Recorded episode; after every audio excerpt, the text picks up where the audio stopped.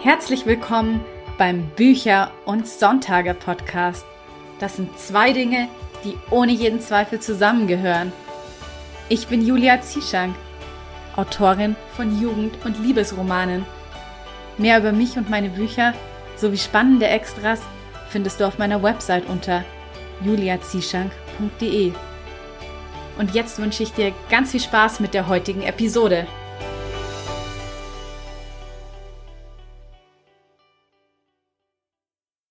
Wie schön, dass du auch am heutigen Sonntag wieder mit dabei bist, wenn es um das Thema Marketing für Self-PublisherInnen geht. Und dazu habe ich mir Juliane Maybach in den Podcast eingeladen und zusammen mit Juliane bespreche ich alle Strategien rund ums Thema erfolgreich Bücher verkaufen. Wir werden über Amazon Ads sprechen, über Buchcover und Titel und vor allem auch, was denn eigentlich einen guten Klappentext ausmacht. Und bevor es jetzt gleich mit dem Interview losgeht, möchte ich gerne noch einmal erwähnen, dass du den Podcast ab sofort auch mit einer einmaligen Spende via PayPal Me unterstützen kannst. Das ist ein kleiner Beitrag für dich, der einen großen Unterschied für mich macht. Den Link zu PayPal Me, den findest du in den Show Notes zur heutigen Episode. Und ich sage jetzt einfach schon mal vielen lieben Dank für deine Unterstützung. Die bedeutet mir wirklich unendlich viel. Und damit würde ich sagen, legen wir direkt los. Ich wünsche dir jetzt ganz viel Spaß mit dem Interview mit Juliane Maybach. Hallo Juliane, herzlich willkommen bei Bücher und Sonntage. Ja, danke. Ich freue mich total dabei zu sein. Und heute haben wir auch ein super spannendes Thema und zwar, wie man erfolgreich Bücher verkauft. Da finde ich, bist ja du auch ein sehr gutes Beispiel dafür. Ich würde einfach mal mit der Frage loslegen, wie weit im Voraus du eigentlich damit anfängst, Werbung für deine Bücher auf Social Media zu machen. Also, weil mich das immer interessiert, fängst du schon damit an, während du bereits schreibst und alles noch in der Entstehung ist oder erst wenn dann schon die erste Version fertig ist und es langsam ans Lektorat geht? Also eigentlich ist es tatsächlich gar nicht so viel früher. Also dadurch, dass meine Bücher ziemlich einen schnellen Veröffentlichungs Veröffentlichungsrhythmus haben. Also die kamen jetzt so ähm, bei der letzten Reihe alle zwei Monate raus. Und da blieb gar nicht viel Zeit, jetzt vorher groß ähm, ja irgendwas auf Social Media zu posten. Und es waren dann ja vielleicht zwei Wochen oder so. Ja, und ähm, aber es ist auf jeden Fall mir immer wichtig, dann halt dort auch präsent zu sein und ähm, die neuen Bücher vorzustellen. Ich habe auch eine ganz tolle Grafikerin, die dann immer ähm, Illustrationen macht. Und sowas poste ich dann immer ganz gern und ähm, eben auch ein paar Textausschnitte und so. Aber ja, in der Regel äh, auf jeden Fall, wenn halt die Bücher schon fertig sind und ähm, alles im Lektorat war und dann, genau, so zwei Wochen war es jetzt, glaube ich, so in die letzten Male. Okay, das ist eigentlich gar nicht so eine lange Vorlaufzeit. ja, genau. Ja, toll, aber dann müssten die Leute auch wenigstens nicht mehr lange darauf warten, bis das Buch erscheint. Ja, genau. Also zumindest bei der letzten Reihe war es jetzt so, jetzt bei der ganz neuen Reihe, da werde ich jetzt wieder mit dem Verlag zusammenarbeiten. Und da wird es jetzt dann wahrscheinlich ein bisschen länger dauern, aber wir werden sehen. Ja, Illustrationen finde ich auch immer richtig toll, weil ich finde, da kann man sich dann auch gleich die Charaktere viel besser vorstellen und schon so ein bisschen einen Einblick in die Welt bekommen. Und ich finde, das ist auch immer so eine Charakterillustration, eine total tolles Goodie für eine Buchbox, was mich auch gleich zur nächsten genau, Frage ja. bringt. Weil ich bewundere immer deine tollen Buchboxen. Also sie sind auch immer richtig schön durchdacht. Äh, wie kommst du denn da auf die ganzen Ideen, mit was du die füllen könntest? Ja, also die Buchboxen sind schon echt Arbeit und die muss man auch lange im Voraus planen. Also ich gucke dann wirklich ähm, oft schon vorher im Internet nach irgendwelchen Sachen, die mir gut gefallen und die vielleicht äh, ja passen könnten. Dann schreibe ich das tatsächlich dann wirklich ins Buch dann rein, also irgendeinen passenden Gegenstand, der dann halt in die Geschichte eingebaut wird.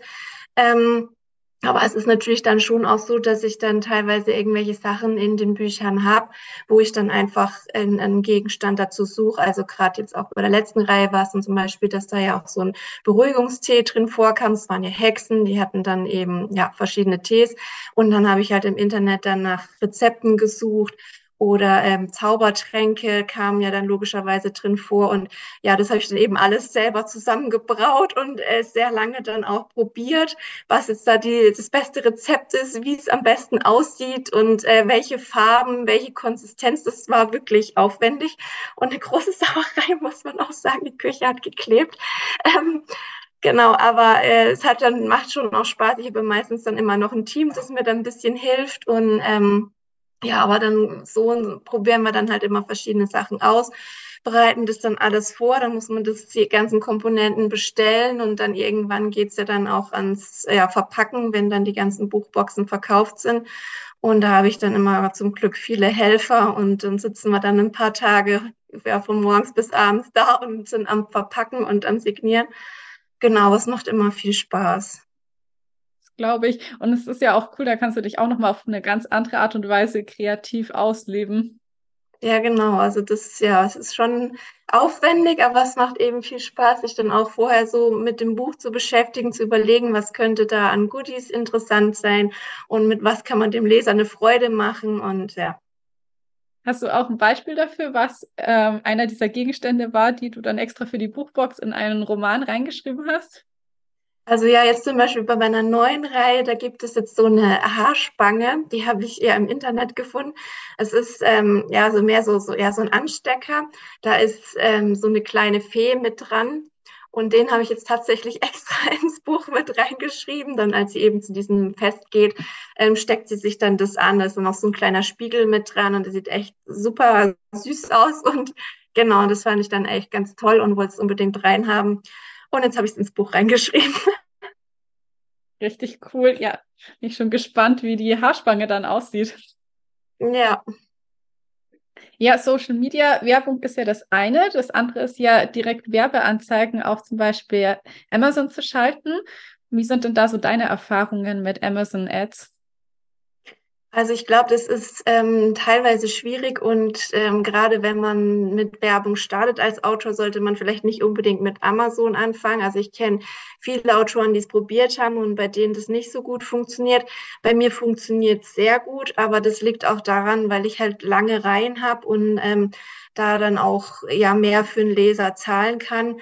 Und man muss da halt ja unheimlich viel ausprobieren. Also ich mache ähm, manuelle und ähm, auch das Genre-Targeting, also automatisch und, und manuelle Anzeigen und nehmen dann eben das ähm, Genre-Targeting und dann auch noch Autorennamen dann dazu. Und das funktioniert bei mir ganz gut. Also Keywords benutze ich gar nicht. Da habe ich unheimlich viel ausprobiert, also von Fantasy, Liebesroman und ich hatte dann auch ähm, KDP Rocket. Das ist so ein, ähm, ja, so eine so ein Programm, was man ähm, sich besorgen kann. Das hilft einem Keywörter zu finden, aber auch das hat dann ja einfach nichts gebracht bei den Amazon-Anzeigen. Und ja, man muss einfach viel ausprobieren, weil es halt wirklich so auf die Reihen auf, äh, ankommt. Jede Reihe ist da ganz unterschiedlich, auch wie viel man da investieren kann, damit sich dann noch rentiert. Und ja, aber ich würde halt empfehlen, wenn man noch nicht so mit Werbung äh, angefangen hat, dann eher zu Facebook oder so. Okay, ja, das ist auf jeden Fall auch ähm, ein guter Tipp mit dem, dass man vielleicht dann erstmal bei Facebook anfängt, weil ich hatte auch den Eindruck, dass es auf Amazon ganz schön schwierig ist, es richtig hinzubekommen mit den Keywords. Genau. Also ja, und Amazon ist auch sehr, sehr teuer, muss man dazu mhm. sagen. Also da kann man echt schnell viel Geld verbrennen. Deswegen muss man da schon ja so ein bisschen seine, seine Bücher kennen und wie Werbung dann da, welch, was am besten funktioniert. Ja, damit man das dann mit Amazon vielleicht mal ausprobiert und dann am besten mit einem kleineren Budget, weil das kann echt ja schnell in ja ausufern. Hm, das stimmt. Ja, weil man ja auf, bei Amazon auf die Keywords auch bietet und ähm, je beliebter die sind, desto teurer sind die dann natürlich. Genau. Und ja. das macht es dann auch schwierig. Aber wie du schon meinst, also ich glaube, wenn man gerade so eine lange Reihe hat wie du, dann macht das schon mehr Sinn, weil du auch ja eben schon meintest, man kann dann auch ein bisschen genau. höheres Budget ja. setzen. Wenn man jetzt nur ein Einzelband hat, ist es halt echt schwierig, dass man da nicht einfach nur mehr Kosten hat als Einnahmen. Genau, also ja, bei Einzelbänden, da muss man dann schon echt nochmal gucken, dass sich wirklich rentiert. Und ja, wie gesagt, ich habe halt lange Reihen, also teilweise bis zu acht Bänden und dann kann man da schneller profitabel sein. Ja, das stimmt. Ähm, ich habe tatsächlich auch beides gemacht, so äh, manuelle und automatische Ads. Hast du da was, was bei dir besser läuft? Würdest du sagen, manuell ist besser oder automatisch? Nee, also das funktioniert beides ganz gut bei mir und ja. Also wie gesagt, ich würde halt, also ich benutze keine Keywords, sondern halt dann wirklich dieses Genre-Targeting, also dann sowas wie Urban Fantasy oder so und dann halt auch Autorennamen, wobei ich da dann auch mehr Self-Publisher nehme als ähm, ja zum Beispiel irgendwelche amerikanischen Autoren oder so. Ja, ja, das macht wahrscheinlich auch mehr Sinn dann. Ja. Ähm, wie ist denn bei dir so das Verhältnis von so Kosten von Werbeanzeigen und dadurch die höheren Verkäufe, die du daraus generierst? Also würdest du auf jeden Fall sagen, Werbeanzeigen schalten ganz allgemein ist super wichtig und essentiell? Also ja, würde ich schon sagen. Also ohne Werbung ist es unheimlich schwierig, ähm, Bücher zu verkaufen, weil man einfach ja diese Sichtbarkeit nicht bekommt. Aber wie gesagt, ich würde eher mit, mit Facebook anfangen. Und was man auch nicht vergessen darf, ist auf jeden Fall Newsletter. Das ist unheimlich wichtig. Das denkt man immer gar nicht. Aber bei mir ist auch das Nummer eins Mittel ist Newsletter und dann kommt noch die Facebook-Werbung und Amazon-Werbung dazu.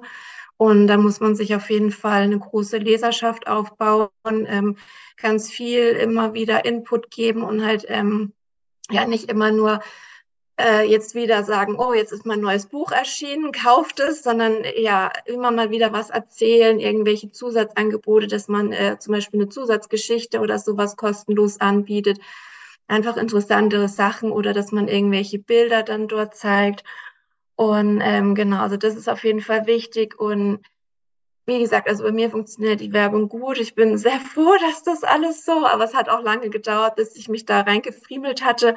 Und ähm, es kommt halt wirklich drauf an, also auch bei mir sind die Reihen ganz unterschiedlich. Ich kann für verschiedene Reihen unterschiedlich viel bieten. Also zum Beispiel bei der Schicksalsreihe, da kann ich bis zu 10 Euro für einen Leser zahlen. Und das ähm, ist dann auf jeden Fall noch super ähm, profitabel.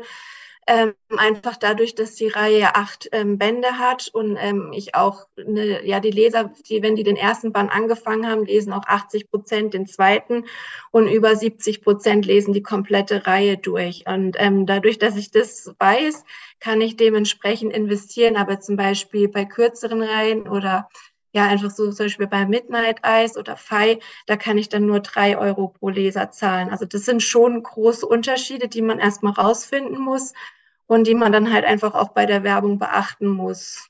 Genau, aber dann kann es echt gut funktionieren. Ja, ich finde das auf jeden Fall total interessant, gerade alles von dir zu hören, weil ich muss sagen, ich habe halt auch lange Zeit so den Fehler gemacht, dass ich immer dachte, ich habe jetzt schon so viel Geld für Cover und Lektorat und Korrektorat ausgegeben. Ich will jetzt nicht noch mehr Geld ausgeben und habe dann eigentlich immer an dem ganzen Marketing gespart. Und ich glaube, das ist halt so ein richtig großer Denkfehler, den einfach ja. viele machen. Ja, genau. Also man muss wirklich gucken, dass man da auch einen Teil immer, was man vom Verdienst einfach immer wieder ins Marketing steckt, weil sonst ähm, geraten diese Bücher einfach auch in Vergessenheit. Und es ist super wichtig, dass man eine große Backup-Liste hat, weil ähm, da kommt dann halt auch einfach das Geld her. Das ist so das, was man im Hintergrund hat, wo man dann auch seine Einnahmen hat, so dass man dann in Ruhe an den neuen Büchern schreiben kann. Weil die neuen Bücher, also bei mir ist es meistens so, dass es immer erst richtig profitabel ist, wenn die Reihe zu Ende ist. Es dauert bei mir dann logischerweise eine Weile, weil ich lange Reihen habe. Das ist dann wieder der Vorteil, wenn man Einzelbände oder kürzere Bücher hat. Ähm, aber ja, so funktioniert es bei mir dann ganz gut was ich noch vorhin fragen wollte, mit Newsletter hast du gemeint, wahrscheinlich deinen eigenen, keine bezahlten Newsletter. Genau, meinen eigenen Newsletter, genau. Also die bezahlten, das kann man schon auch probieren. Die haben früher ganz gut funktioniert, jetzt ist es schon schwieriger. Also da kommt es drauf an, kann mal sein, dass es mal wieder ein bisschen besser funktioniert, aber in der Regel ist es nicht so gut. Und genau der eigene Newsletter, das ist schon echt mit am wichtigsten. Also ich habe im Moment fast 15.000 Leute da drin. Wow. Und das ist dann schon echt gut. Also das ähm, pusht einfach, wenn man dann ein neues Buch rausgebracht hat und die Leute dann im Newsletter Bescheid gibt und dann ein großer Teil davon dann kauft. Das ähm, ja, hilft einfach wahnsinnig. Ja, stimmt. Also ich finde Newsletter auch immer enorm wichtig, vor allen Dingen, weil man sich dann auch einfach unabhängig macht von irgendwelchen Instagram-Algorithmen. Genau, ja. ja. Ja, man hat auch eine super Möglichkeit, dann so mit den Lesern in Kontakt zu sein. Das finde ich auch immer super schön, dass man, ja, weil ich kriege dann auch immer Antworten dann von vielen, die dann auf den Newsletter drauf antworten und das ist schon wirklich ein schöner Austausch dann. Ja, das stimmt. Das ist immer sehr, so ein bisschen persönlich wie Briefe hin und her schreiben. Genau. Ja. Ja. Mm, Ja, ein weiterer Aspekt, zum, weil wir haben heute das Marketing-Thema. Ganz wichtig beim Marketing ist ja natürlich auch Buchcover und Buchtitel. Und da wollte ich dich jetzt gerne mal fragen, wie kommst du denn auf deine Buchtitel, beziehungsweise worauf sollte man vielleicht auch achten und was macht einen guten Buchtitel überhaupt aus? Ja, also Buchtitel finden finde ich auch immer sehr schwer. Es geht ja dann immer schon damit los, dass man irgendwas Tolles im Kopf hat und dann ja merkt, ach, das hat aber schon jemand anderes. Das ähm, ist schon immer irgendwie frustrierend. Also da muss man dann wirklich ja viel gucken. Ich mache mir meistens irgendwie so eine Mindmap, wo ich dann verschiedene Begriffe mir aufschreibe, was alles so im Buch vorkommt, was ich ja prägnant daran finde und versuche mir dann daraus irgendwelche Buchtitel zusammenzubasteln. Und dann geht es natürlich dran zu gucken, hat das schon jemand? Und ähm, aber es ist auf jeden Fall wichtig, ähm, dass es auf zum, zum Genre halt passt und so ein bisschen zumindest einen Hinweis gibt, was in dem Buch ja passieren könnte. Und ähm, klar, wenn es Fantasy ist, dann soll er halt ja schon einen ja, Fantasy-Klang haben und jetzt nicht nach, keine Ahnung, Krimi-Mord klingen.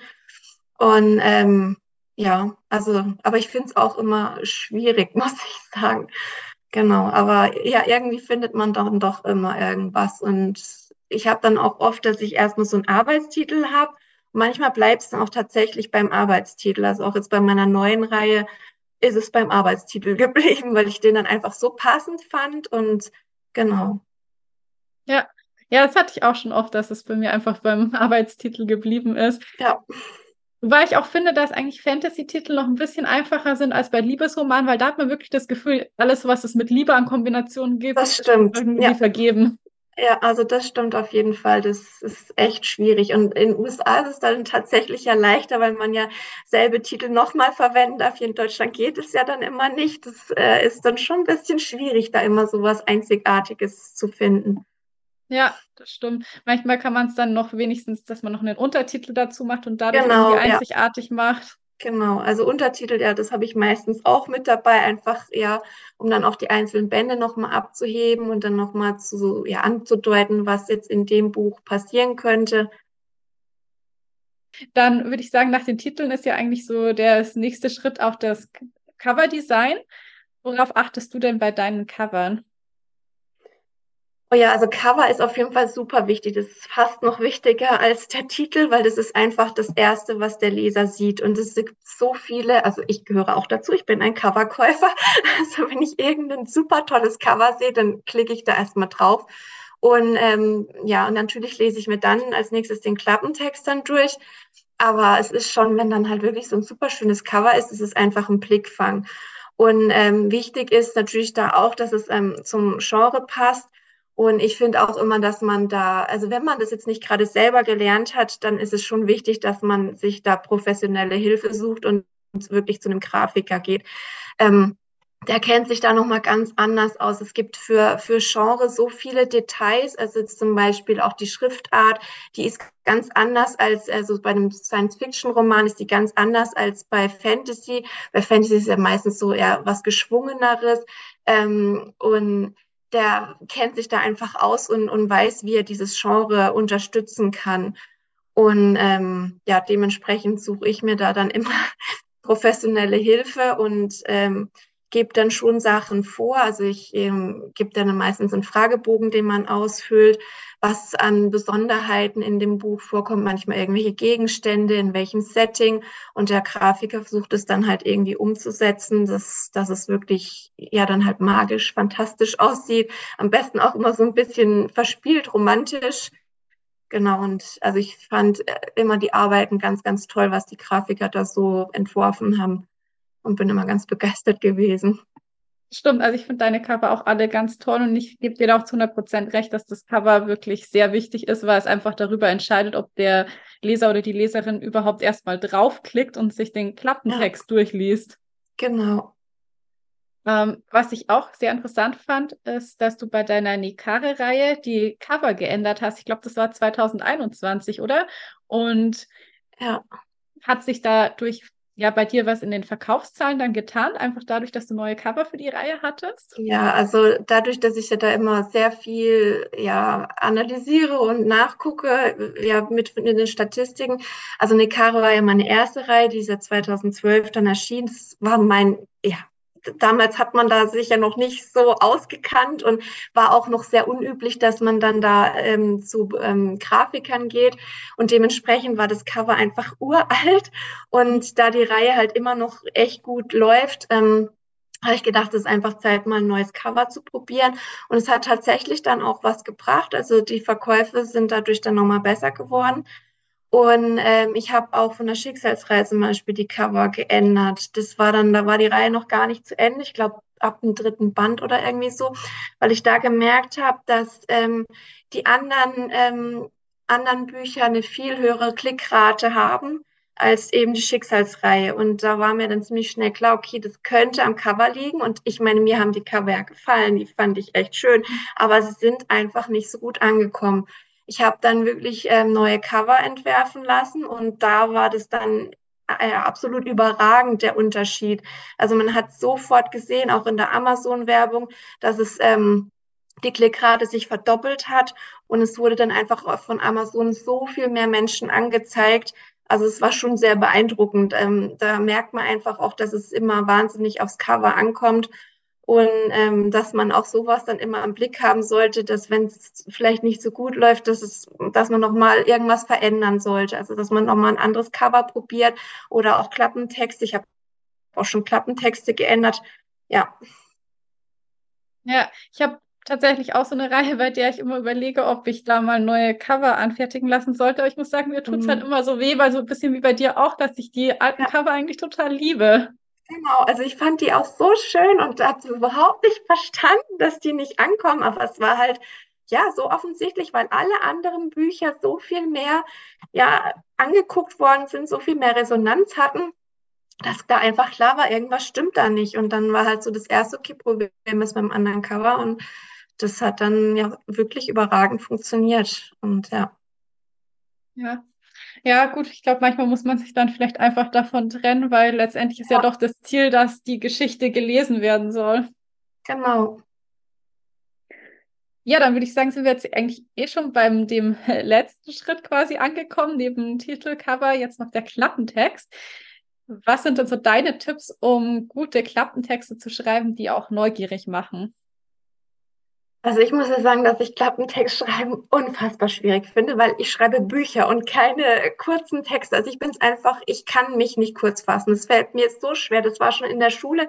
Ich konnte alles schreiben und habe Deutschunterricht ja geliebt, Aufsätze. Ich habe immer Aufsätze mindestens 20 Seiten geschrieben, aber Inhaltsangaben, das, das konnte ich nicht. Es war absolut grausig für mich.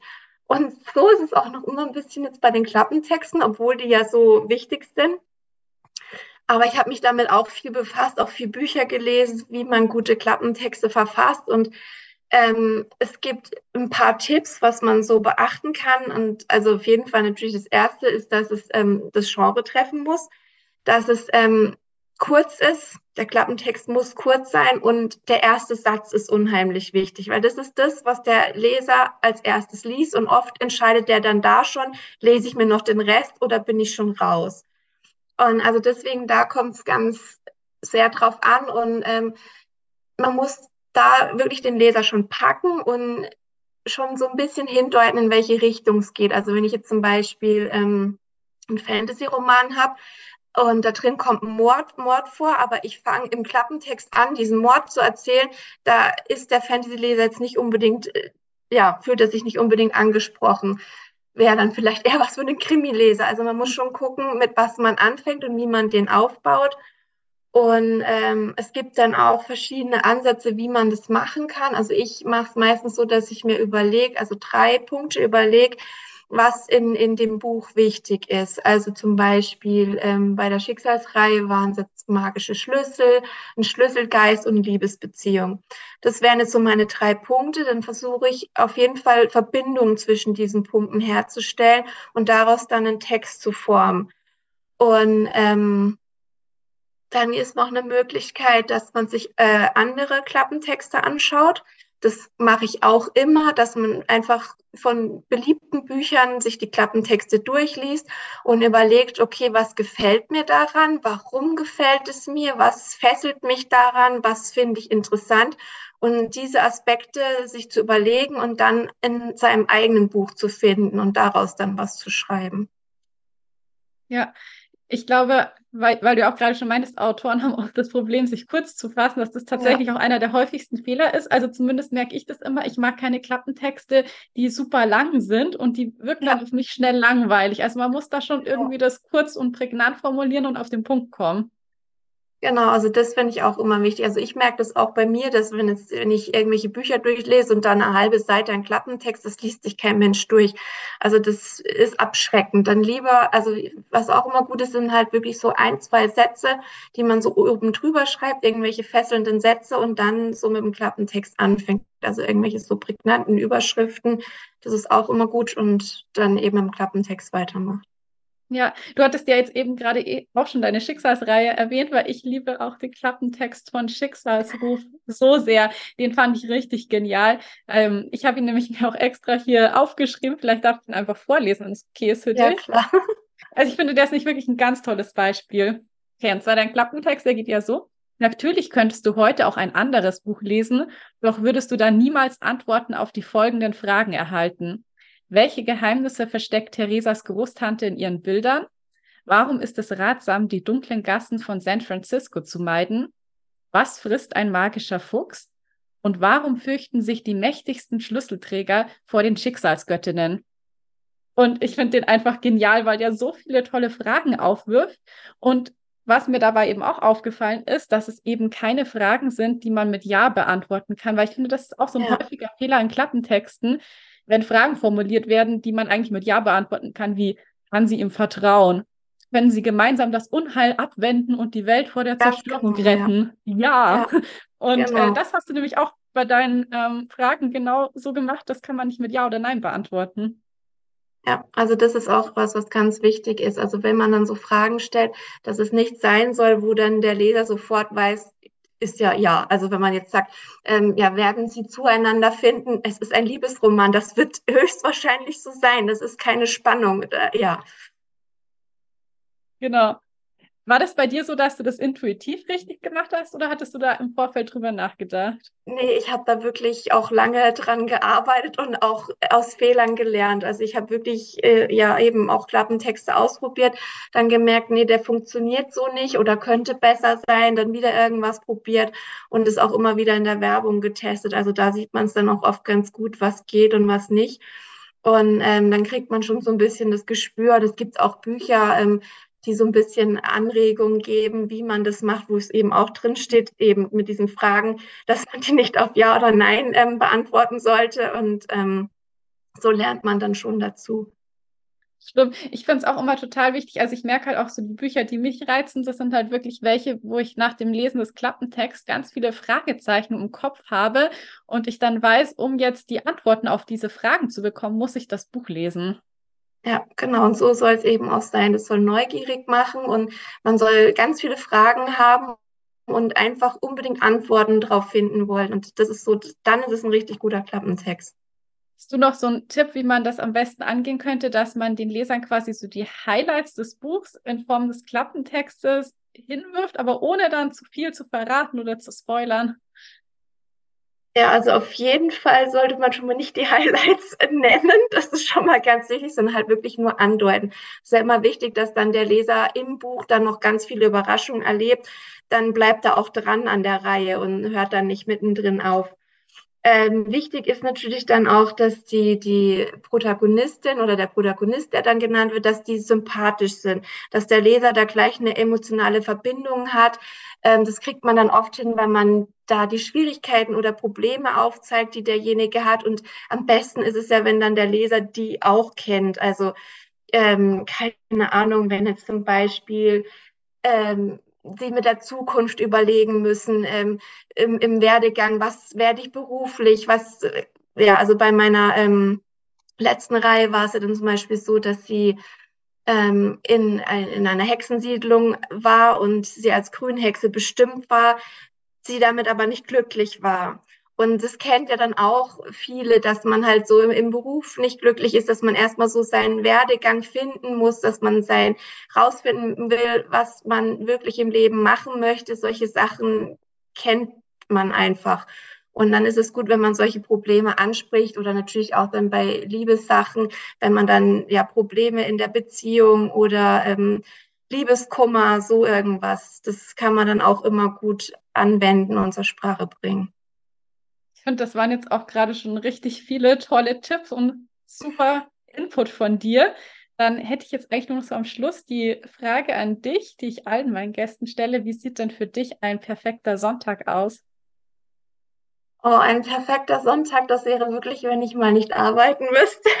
Also weil ich ja wirklich ähm, ja jeden Tag arbeite und ich fände es super schön, ja, wenn man dann wirklich an einem Sonntag nicht arbeiten muss, im Bett liegen könnte ähm, dann irgendwas Schönes mit der Familie machen, gutes Frühstück und vielleicht einen netten Spaziergang oder irgendwas Nettes mit den Kindern unternehmen. Das ist für mich dann so wirklich ein perfekter Tag. Im schönen Sonnenschein, vielleicht ein bisschen Wasser oder so, das ist schön. Hm, das stimmt, das ist auch für mich immer ein ganz toller Sonntag mit Sonnenschein und einfach tollem Wetter hat man ja auch gleich gute Laune. Ja, genau. Wo finden interessierte Hörerinnen und Hörer denn dich überall im Internet und auf Social Media? Also ich habe eine ähm, Homepage ähm, www.juliane-maybach.com, dann ähm, auch auf Facebook, Instagram und ähm, bei TikTok bin ich auch. Genau. Alles klar, dann packe ich auf jeden Fall die ganzen Links auch in die Shownotes zur heutigen Episode. Na, danke. Und dann danke ich dir, dass du heute hier warst, dir die Zeit genommen hast und ja, vor allem hat mir super viel Spaß gemacht. Vielen, vielen Dank. Ja, sehr gerne und wirklich waren so tolle Marketing-Tipps mit dabei. Vielen Dank fürs Teilen. Und das war's auch schon wieder. Wenn du aus dem Gespräch mit Juliane genauso viel mitnehmen konntest wie ich, dann würde ich mich sehr freuen, wenn du die heutige Podcast-Folge einem lieben Freund oder einer lieben Freundin schickst, die von dem hier geteilten Wissen ebenso profitieren können. Außerdem freue ich mich natürlich wie immer über eine Bewertung auf Spotify und Apple Podcasts. Das ist wirklich ein toller Weg, wie du den Podcast unterstützen kannst. Außerdem kannst du ihn natürlich auch über eine einmalige Spende via PayPal Me unterstützen. Die Links und alle Infos zur heutigen Episode findest du wie immer in den Show Notes. Und damit bleibt mir nur noch zu sagen, ich hoffe, du schaltest wieder ein, wenn es Zeit ist für Bücher und Sonntage.